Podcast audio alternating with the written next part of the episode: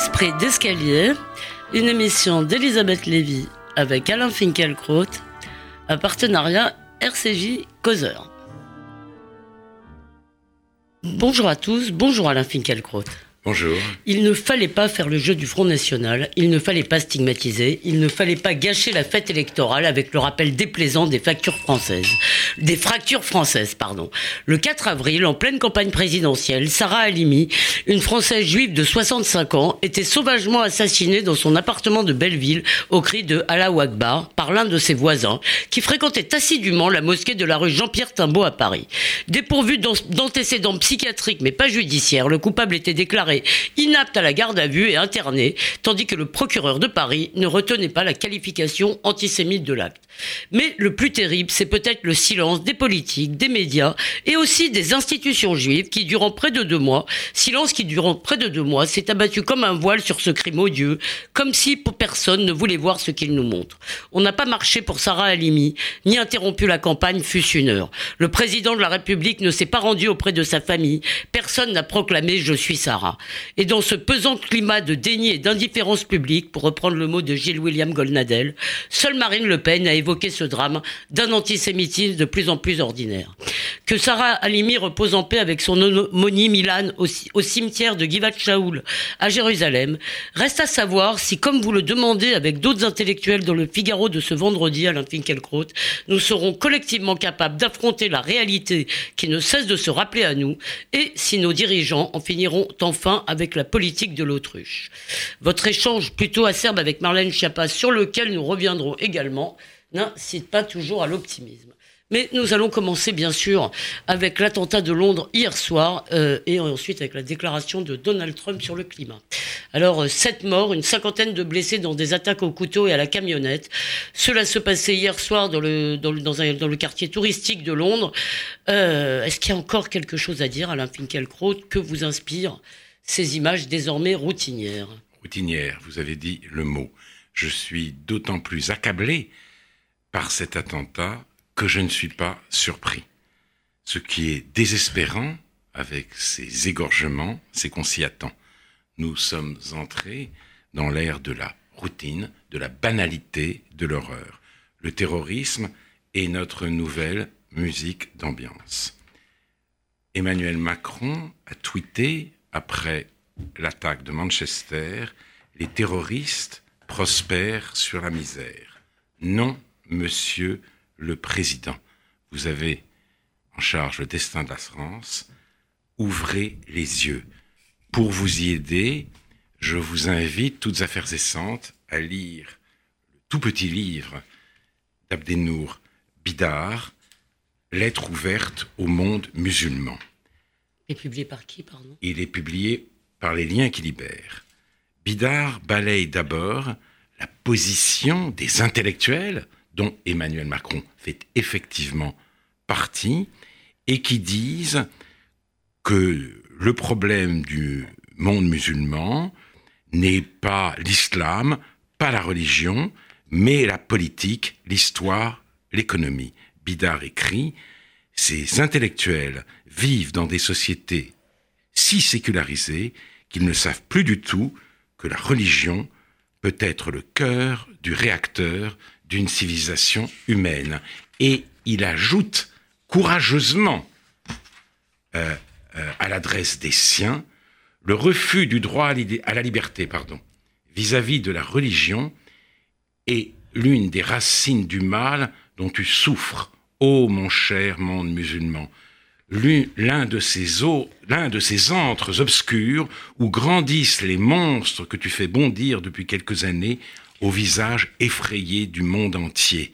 Car cette religion de fer impose à tes sociétés tout entières une violence insoutenable. Elle enferme toujours trop de filles et, de, toujours trop de tes filles et tous tes fils dans la cage d'un bien et d'un mal, d'un licite halal et d'un illicite haram que personne ne choisit mais que tout le monde subit. Elle emprisonne les volontés, elle conditionne les esprits, elle empêche ou entrave tout choix de vie personnel. Dans trop de tes contrées, tu associes encore la religion et la violence contre les femmes, contre les mauvais croyants, contre les minorités chrétiennes ou autres, contre les et les esprits libres, contre les rebelles, de telle sorte que cette religion et cette violence finissent par se confondre chez les plus déséquilibrés et les plus fragiles de tes fils dans la monstruosité du djihad. J'en tire deux conclusions. La vision économique du monde nous cache le monde. Le terrorisme, deuxième conclusion, le terrorisme est la forme paroxystique d'un problème beaucoup plus vaste. Le djihad est atroce, mais ce qui est plus atroce encore, c'est que le désaveu forcené de l'Europe en Europe, en Europe même, ne se réduit pas au djihad. Alors le déni, en fait, plutôt que le désaveu.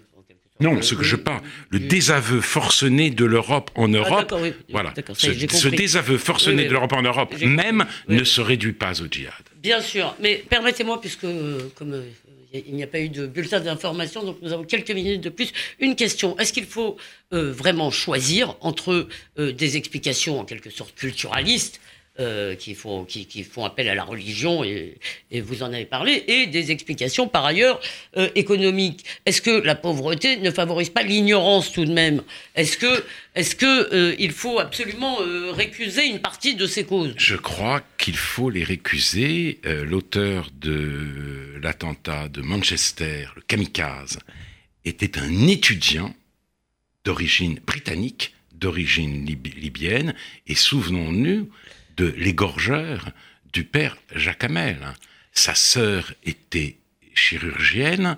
Il avait aussi, je crois, un frère informaticien. il vous pouvez être déclassé en ayant une... Oui, mais enfin, il, il venait d'une famille parfaitement intégrée en France. Donc, le problème auquel nous sommes confrontés n'est pas réductible à des causes économiques. Voilà. que les éliminer complètement est peut-être exagéré. Mais nous, allons euh, euh, maintenant, euh, malheureusement, nous reviendrons sans doute voilà. sur les questions du terrorisme et nous, pourrons reprendre ce débat sur les causes. Alain Finkielkraut, euh, nous allons maintenant en venir à Donald Trump, qui a dénoncé jeudi soir l'accord de Paris sur le climat, un accord qui, a-t-il dit, compromettrait notre économie, briserait nos travailleurs, affaiblirait notre souveraineté, imposerait des risques juridiques inacceptables et nous mettrait en situation de faiblesse permanente par rapport aux autres pays du monde. Réponse d'Emmanuel Macron dont on nous vante le nouveau leadership sur le climat.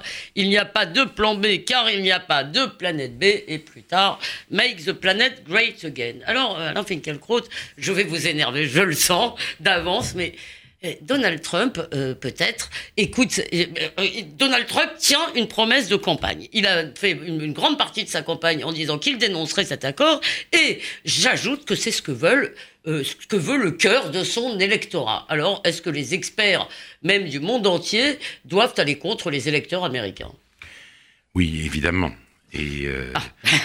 ils doivent y aller contre. Et je vous euh, signale que personne ne s'est indigné que le nouveau président américain tienne une promesse de campagne.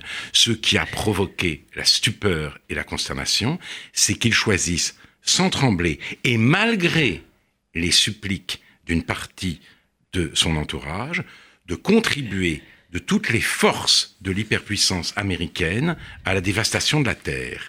Il a pris le parti de la catastrophe et qu'il l'ait fait au nom du peuple américain ne rend pas cette catastrophe plus légitime, ni d'ailleurs moins catastrophique. Demain peut-être, pour son 35e mandat, Vladimir Poutine sera élu avec une confortable majorité sur un programme de reconstitution de l'Empire soviétique. Eh bien, voyez-vous, s'il met son programme à exécution, les pays baltes et les pays d'Europe centrale et orientale euh, auront raison de se révolter et les nations euh, civilisées de choisir de les défendre. La démocratie est un type de régime, ce n'est pas une instance de vérité. Mais vous êtes d'accord, vous êtes d'accord que quand même il peut y avoir un problème entre une légitimité, disons technocratique ou d'expertise d'experts et une légitimité démocratique. En l'occurrence, en l'occurrence, il y a quand même un petit problème de principe aussi. Non, je ne crois pas. D'autant, enfin, je pourrais, je, je, vais vous répondre. Oui.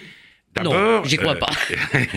euh, le peuple américain n'est pas tout à fait comptable de la bêtise ravageuse de celui qui le dirige. Puisque, je vous le rappelle, Elisabeth, celui-ci a perdu le vote populaire. Un écart de 3 millions de voix le sépare de Hillary Clinton. Ce président mal élu avait aussi promis de protéger l'Amérique de l'immigration massive. Il avait invité les pays européens à faire de même. Or, avec sa décision, il va accroître dans des proportions considérables et même apocalyptiques le flot des réfugiés climatiques. La première pr promesse qui dégrade la vie sur Terre est incompatible avec la euh, seconde. D'abord. Et puis ensuite, Make America Great Again. Great, ça, vous, ça vous a pas plu de, Si, pas du tout, mais de... la grandeur, oui. la grandeur, la grandeur. Ben, c'est l'idée quand même d'une mission universelle. De Gaulle, hein, il y a un pacte multiséculaire entre la grandeur de la France et la liberté du monde. L'écrivain américain John Louis O'Sullivan qui parle de destinée manifeste des États-Unis. Trump veut au contraire affranchir l'Amérique de toute mission, rien à foutre Telle est sa devise. Il ne nie même plus le réchauffement climatique. Il tempête contre les limites que la lutte contre ce réchauffement pourrait imposer à l'idée qu'il se fait du développement économique de son pays. Ce que vous voulez me dire, c'est que cette décision va à l'encontre des intérêts américains, pas Elle seulement, pas seulement, disons, d'une idée, euh, de, de l'idée qu'on se fait de la planète et d'une responsabilité universelle, mais dans le fond, de ce que doit être l'Amérique, de ce qu'elle est. euh, Je vous citerai le début du principe responsabilité de Hans Jonas, le Prométhée définitivement déchaîné, auquel la science confère des forces jamais encore connues, et l'économie, son impulsion effrénée, réclame une éthique qui, par des entraves librement consenties, empêche le pouvoir de l'homme de devenir une malédiction pour lui. Trump ne veut rien en- entendre. Il est inaccessible au sentiment moral national dont la question est, comme dit Paul Thibault, à quoi servons-nous dans le monde? Quel est et surtout quel peut être notre rapport à l'humanité? Mais et là, je, je rejoins ce que vous venez de dire, son égoïsme sacré est, un, est en porte-à-faux avec ceux-là même qui sont censés en être les bénéficiaires. Il défend Pittsburgh contre Paris et le maire de Pittsburgh, Oui. appuyé par la majorité des habitants de la ville, lui répond que lui, il va évidemment appliquer les accords de Paris. Vous Mais voulez dire que les Américains sont meilleurs que leur président en tout cas, je vais vous adresser un message. Allez. Euh, pour finir, Elisabeth Lévy. Chères causeuses et chers causeurs, sortez, je vous prie, de la pensée binaire. Ce n'est pas parce que Donald Trump a vaincu le politiquement correct qu'il mérite la moindre indulgence. Toutes ces promesses sont des menaces pour le monde et le malheur de l'Amérique, c'est d'être prise en tenaille entre le populisme dévastateur qu'il incarne et l'antiracisme idéologique fani- fanatique débile de la politique des identités. Alors, excusez-moi, sur Poutine, peut-être vous auriez pu euh, risquer vos foudres, mais pardonnez-moi, à causeur, à part Cyril Benazar, il n'y a guère de Trumpistes. Bon, bah, vous me rassurez. voilà. Mais comme j'ai parlé de Poutine et de Voilà. Trump, voilà. C'est vrai. Causeurs Mais et causeuses, écoutez-moi. Bon, Euh, pardon, alors- causeuses et causeurs, Alors, écoutez-moi. écoutez, et voilà, je- écoutez le rabbi, euh, chers amis. Bon, euh, peut-être un mot sur Marlène Schiappa. Oui, nous avons un petit moment sur Marlène Schiappa, à qui vous avez conseillé, dans une réponse assez sobre, très sobre, même à ses attaques, la lecture de la France insoumise. Mais comme le dit Vincent Castagno dans un article qui paraîtra dans le prochain causeur, Pardon, Alain Finkielkraut, mais Marlène Schiappa est probablement une femme qui regarde la télévision plus qu'elle ne lit. En tous les cas, euh, euh, ce n'est peut-être pas ses attaques à elle, en réalité, qui sont le plus inquiétantes. Non. Elles ont Alors, été- je- Mais Oui, je, rappelle notre, notre débat, si j'ose dire.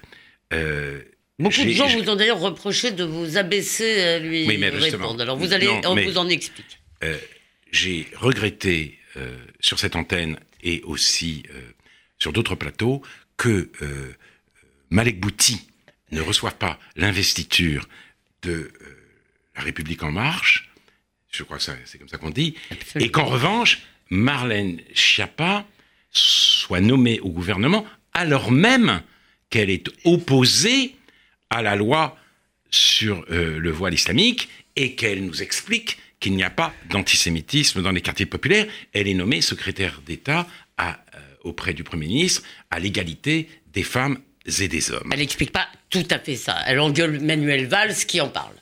Oui, bien sûr. Mais en disant à Manuel Valls. Mais alors, justement, elle, me, elle, elle, écrit une lettre euh, venimeuse, sarcastique, euh, en tête. Insultante. Insultante, oui, c'est vrai, en tête de, son, secrétariat. Je la, lu, je la lis sur le site de Libération et je suis obligé de répondre parce qu'elle me traite de menteur, parce qu'elle dit que je suis mal informé. Or, je relis la lettre de Manuel Valls, puisqu'elle écrit jamais je n'ai milité contre l'interdiction du port du voile par les enseignantes ou par les élèves à l'école. Or, voici ce qu'elle écrivait à Valls. Interdire le voile, c'est reconnaître le voile comme signe religieux, donc reconnaître une religion. Interdire le voile à l'école est donc contraire à la loi de 1905. Interdire aux femmes voilées d'accompagner les sorties scolaires de leurs enfants relève ni plus ni moins de l'islamophobie. Je ne peux pas me laisser traiter de menteur. Je réponds sobrement comme vous le dites, mais ce qui m'inquiète davantage que euh, cette polémique, c'est les réactions immédiates sur Twitter d'un certain nombre de personnalités. Edoui Plenel, bien sûr, qui félicite Marlène Schiappa, mais il est, on le sait très bien qu'il est au journalisme ce que Lysenko était à la biologie. Jean-Louis Bianco également, puisque celui-ci. féliciter Marlène Schiappa. Puisque celui-ci euh, à la tête de l'Observatoire de la, de la laïcité, euh, dénonce euh, jour après jour le caractère islamophobe de euh, la laïcité française, mais plus grave, beaucoup plus grave, même si je ne vais pas monter sur mes grands chevaux, Christophe Castaner, porte-parole du gouvernement, Marlène Schiappa, attaqué par Alain Finkielkraut, le remet fermement à sa place au piquet. Enfin, moi, je vous l'ai dit, j'ai été heureusement surpris de la nomination d'un certain nombre de ministres Jean-Michel Blanquer. Jean-Michel Blanquer, Agnès Bezin, euh, euh, euh, Françoise Nissen et d'autres encore. Mais il ne faut pas oublier que il y a une petite bande aussi qui a, qui a, qui a réussi son OPA sur la France, petite bande de marcheuses et de marcheurs, et qui se croit tout permis, qui ne se sent plus. Alors, il faudrait. Ah oui, parce qu'il faudrait... il, rappelle beaucoup qu'ils sont de la première heure. Voilà. Hein. Il faudrait quand même, eux, justement, les rappeler au sens des réalités. Je ne vais pas exciper de euh, ma qualité. Euh, euh, euh, d'académicien. Mais bah, il est clair le président de la République, le président de la République est protecteur de cette compagnie. Donc, je, je, demande simplement euh, euh, aux ministres du gouvernement de garder un peu le sens des proportions. Ils ont le pouvoir, mais pas tous les pouvoirs et certainement pas celui d'insulter des gens qui osent prendre en plus une secrétaire d'État en flagrant délit de mensonge. Il me semble, pour finir, que la moralisation de la vie publique exigerait que Marlène Schiappa ne figure plus dans le euh, gouvernement qui sera euh, sans doute euh, remanié après les législatives. Oh, d'autant plus qu'un certain nombre de ces déclarations exhumées, de ces écrits, etc., euh, finalement euh, en font un portrait euh, assez, comment dire, folklorique. Voilà, je dirais. C'est le cas. Je dirais.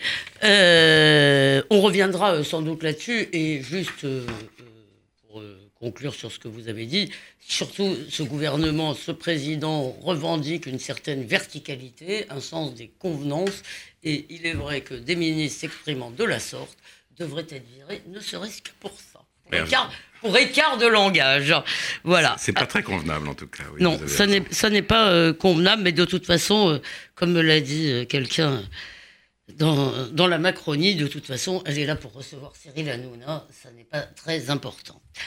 Euh, mais venons-en à un sujet beaucoup plus grave, Alain Finkielkraut, venons-en à Sarah Halimi, et là je plaide coupable. Je crois que nous, bien sûr, nous avons publié des papiers dans Causeur, mais nous ne nous sommes pas assez battus contre le silence médiatique, nous ne nous sommes pas assez battus pour que ce crime devienne un sujet de la campagne électorale. Alain Finkielkraut, vous signez donc avec Elisabeth Badinter, Marcel Gauchet, Jacques Julliard, Georges Bensoussan euh, et beaucoup d'autres, euh, à l'initiative, je crois, de Noémie Aliwa, Aliwa, Aliwa, pardon, et de Alexandre Devecchio, de journaliste, euh, une tribune qui demande que la lumière soit faite sur ce crime. Alors, pourquoi maintenant?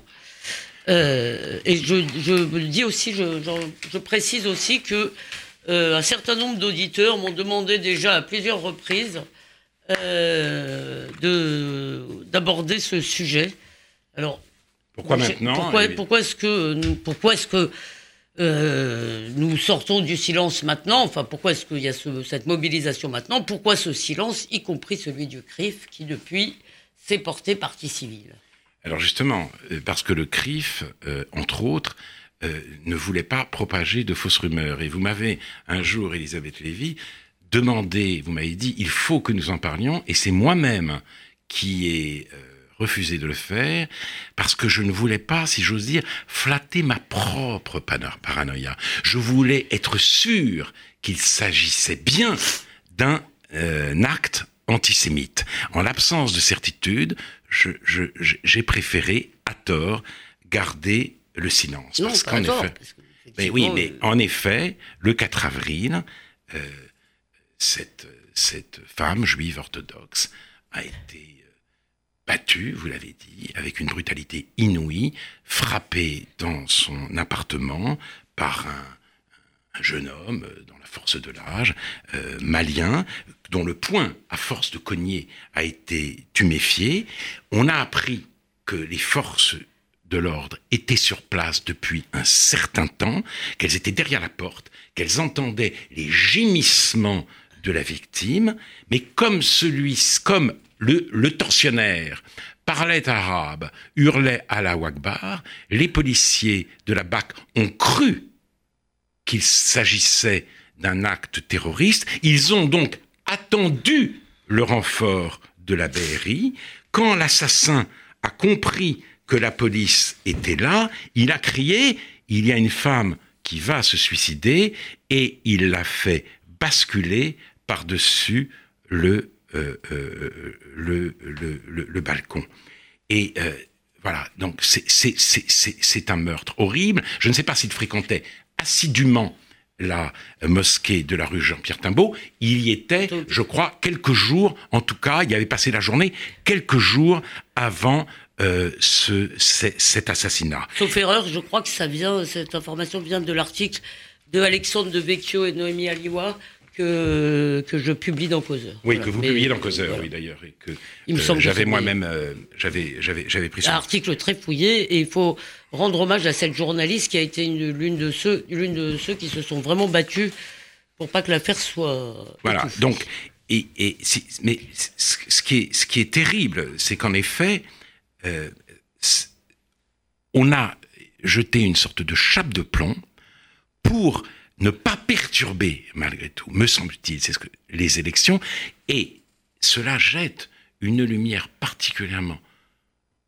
sinistre sur un événement que nous avons déjà commenté ensemble, à savoir la visite du candidat Emmanuel Macron au mémorial de euh, la Shoah, parce que 15 jours après l'assassinat de Sarah Halimi à Belleville, on a profité de la journée mondiale de la libération pour mobiliser les, euh, la, journée nationale de la, déportation.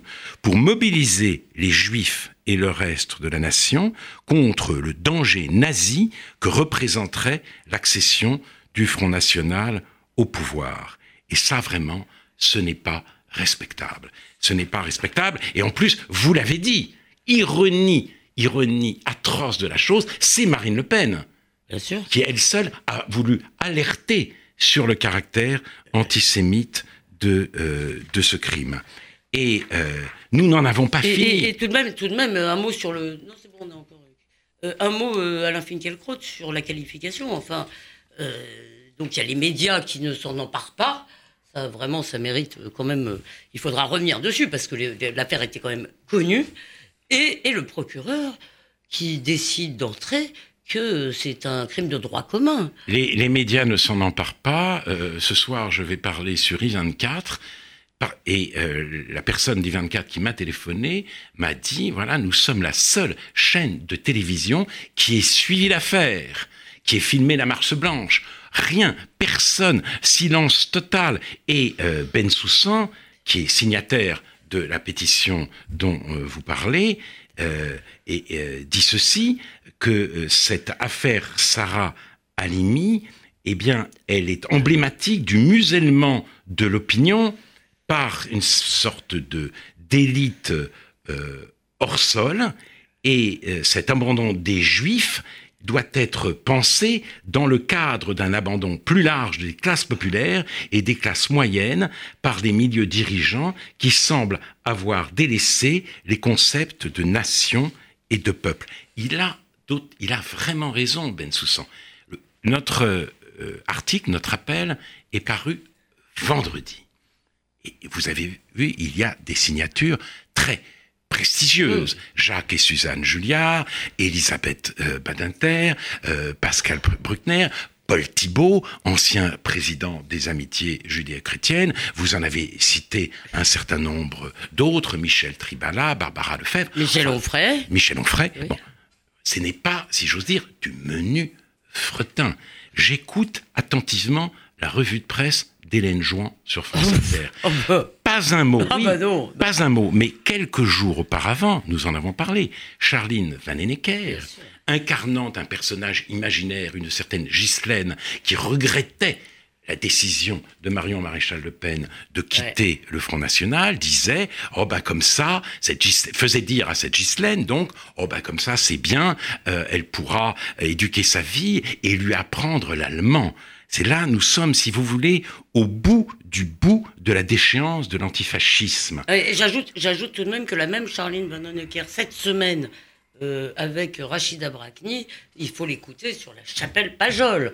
Donc ça s'est fini par de toute façon, vous nous savons bien que la rue en France est réservée aux hommes. Voilà. Hein. voilà. Donc, au euh, bout du euh, bout de la déchéance de l'antifascisme, il y a la dissimulation de l'antisémitisme meurtrier d'aujourd'hui par l'antisémitisme d'hier. Les antifascistes sont en train de devenir les nouveaux ennemis des juifs. Alors, euh, j'ai pris... Et de la vérité, accessoirement. accessoirement de la vérité. Et vous avez raison, euh, vous avez raison de faire allusion à cette émission sur ce qui s'est passé dans le quartier, ce qui passe aujourd'hui dans le quartier de la Chapelle. Une, une du point qui est, je, je suis sûr que cette une du point avec euh, Elisabeth Badinter qui dit dans certains quartiers on ne peut plus se promener en jupe. Euh, je suis sûr qu'elle a eu autant de succès auprès d'Hélène Jouan oui, que exactement. votre pétition. si vous voulez, j'ai pris euh, dans cette émission une habitude dont je devrais sans doute me défaire, celle de lancer des appels. Alors j'ai lancé un appel euh, à En Marche pour, euh, pour Malek Bouti, euh, franchement sans là, succès, euh, sans succès, mais je vais en lancer un autre. Je voudrais justement en appeler à Laurence Bloch, qui dirige France Inter, et à Patrick Cohen, qui est l'homme clé de la matinale. Enfin, plus vous pour faites... longtemps, là. Oui, mais enfin bon. Il part, à Europe, hein, cher Vous faites de très bonnes audiences. Oui. Et je vous en félicite. Mais c'est un peu comme pour la démocratie. Le nombre n'est pas tout on peut être plébiscité et perdre son âme.